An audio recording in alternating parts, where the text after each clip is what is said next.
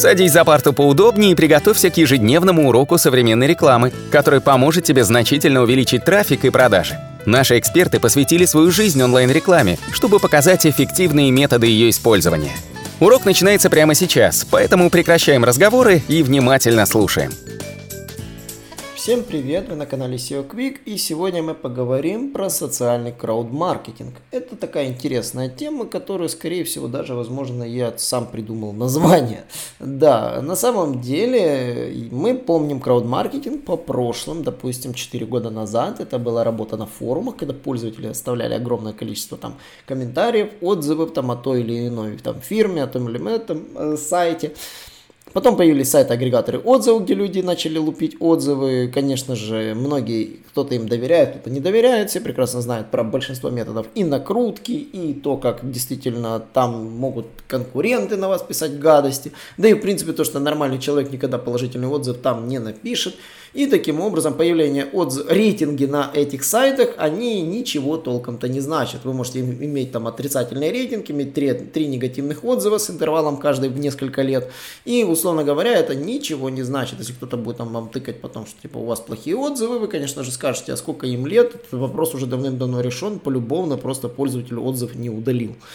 Вот. И действительно, иногда анонимы, даже если оставляют отзывы, даже если вы напишете, там, типа, свяжитесь с нами там, для решения. А еще лучше всего всегда отвечать вопрос улажен, да, таким людям.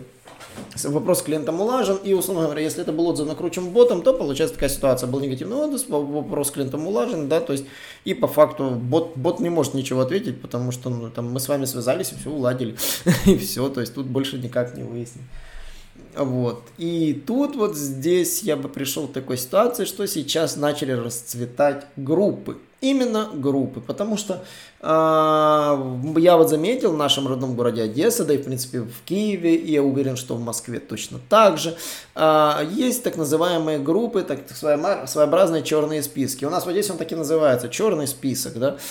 А суть в чем? А, в нем, если появляется информация, да, то появляется информация чаще всего анонимно, а ответственность за выкладку информации несет сам этот список. И действительно люди им доверяют, потому что за клевету могут вообще паблик закрыть. Это ну, есть такая особенность у Фейсбука. Если там будет клевета, то может быть закрыт. Ну, а сам паблик будет жить, если действительно он будет держать репутацию и, конечно же, привлекать внимание общественности. То есть они обычно очень быстро такие паблики набирают группу. Это лайфхак, кстати, тем, кто хочет действительно развить такой паблик у себя в городе. Вы можете в своем родном городе создать такую группу, назвать его черный список и, конечно же, вести эту группу самостоятельно. И при помощи этого вы можете, в принципе, насобирать большую аудиторию, начав, э, предложив размещать людям там негативные отзывы, связанные с плохим обслуживанием, с плохим сервисом, проблемы города, там, и все нужно обязательно, чтобы было подкреплено живыми фотографиями.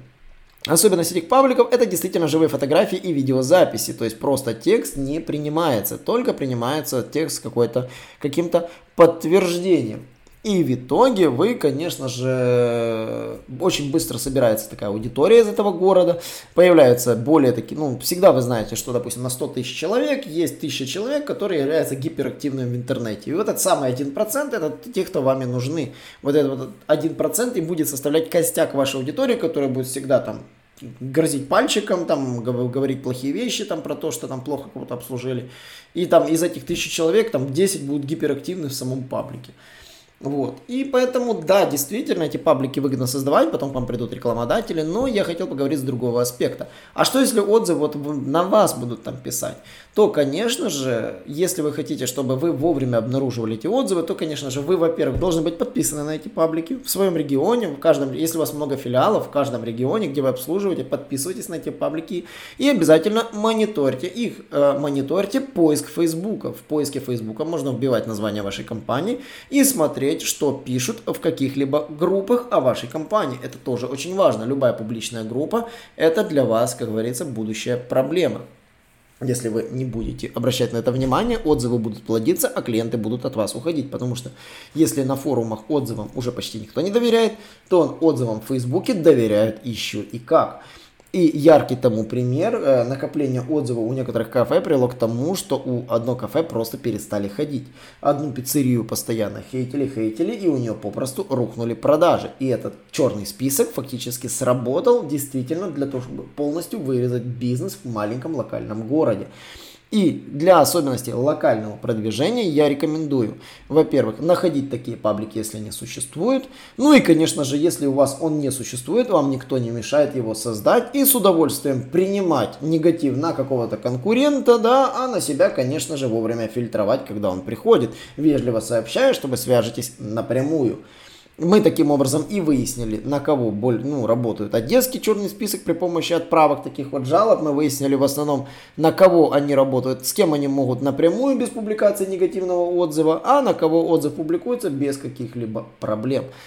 Ну, в этом это я не буду говорить, это плохо или хорошо, но в смысле вы можете такой паблик создать в своем городе и, допустим, мониторить, конечно же, негативные отзывы, которые будут сыпаться до того, как их кто-то опубликует. Потому что если паблик будет принадлежать не вам, то таким образом ваш конкурент будет делать это то же самое.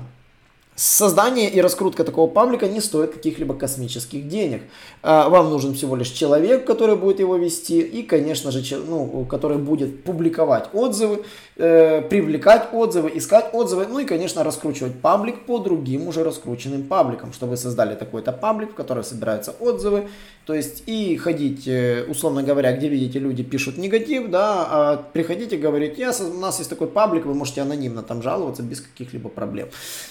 То есть вот, собственно, раскручивая его, привлекая аудиторию, таким образом решая проблемы клиентов, да, паблик легко растет, набирает аудиторию, становится популярным, а как только он достигает критической отметки, а критическая отметка где-то по моим подсчетам около, около 10 тысяч человек, а, он становится так называемым феноменом. И действительно начинает влиять на целые ниши бизнеса в вашем маленьком либо большом городе.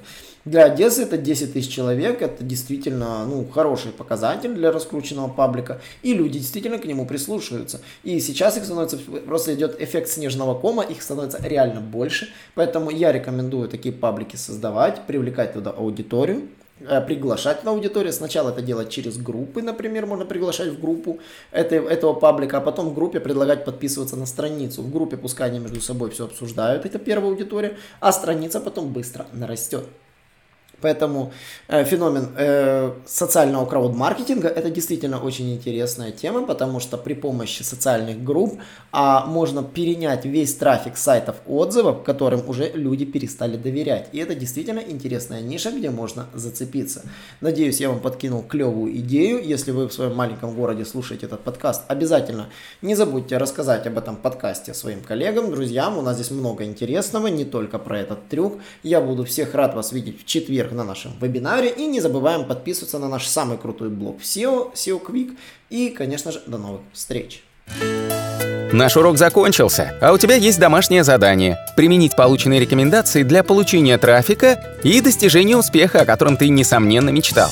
Не забывай подписываться на наши аудиоподкасты и оценивать уроки. Также пиши комментарии и задавай множество вопросов, на которые ты обязательно получишь ответы. Увидимся в классе завтра с новыми современными рекомендациями.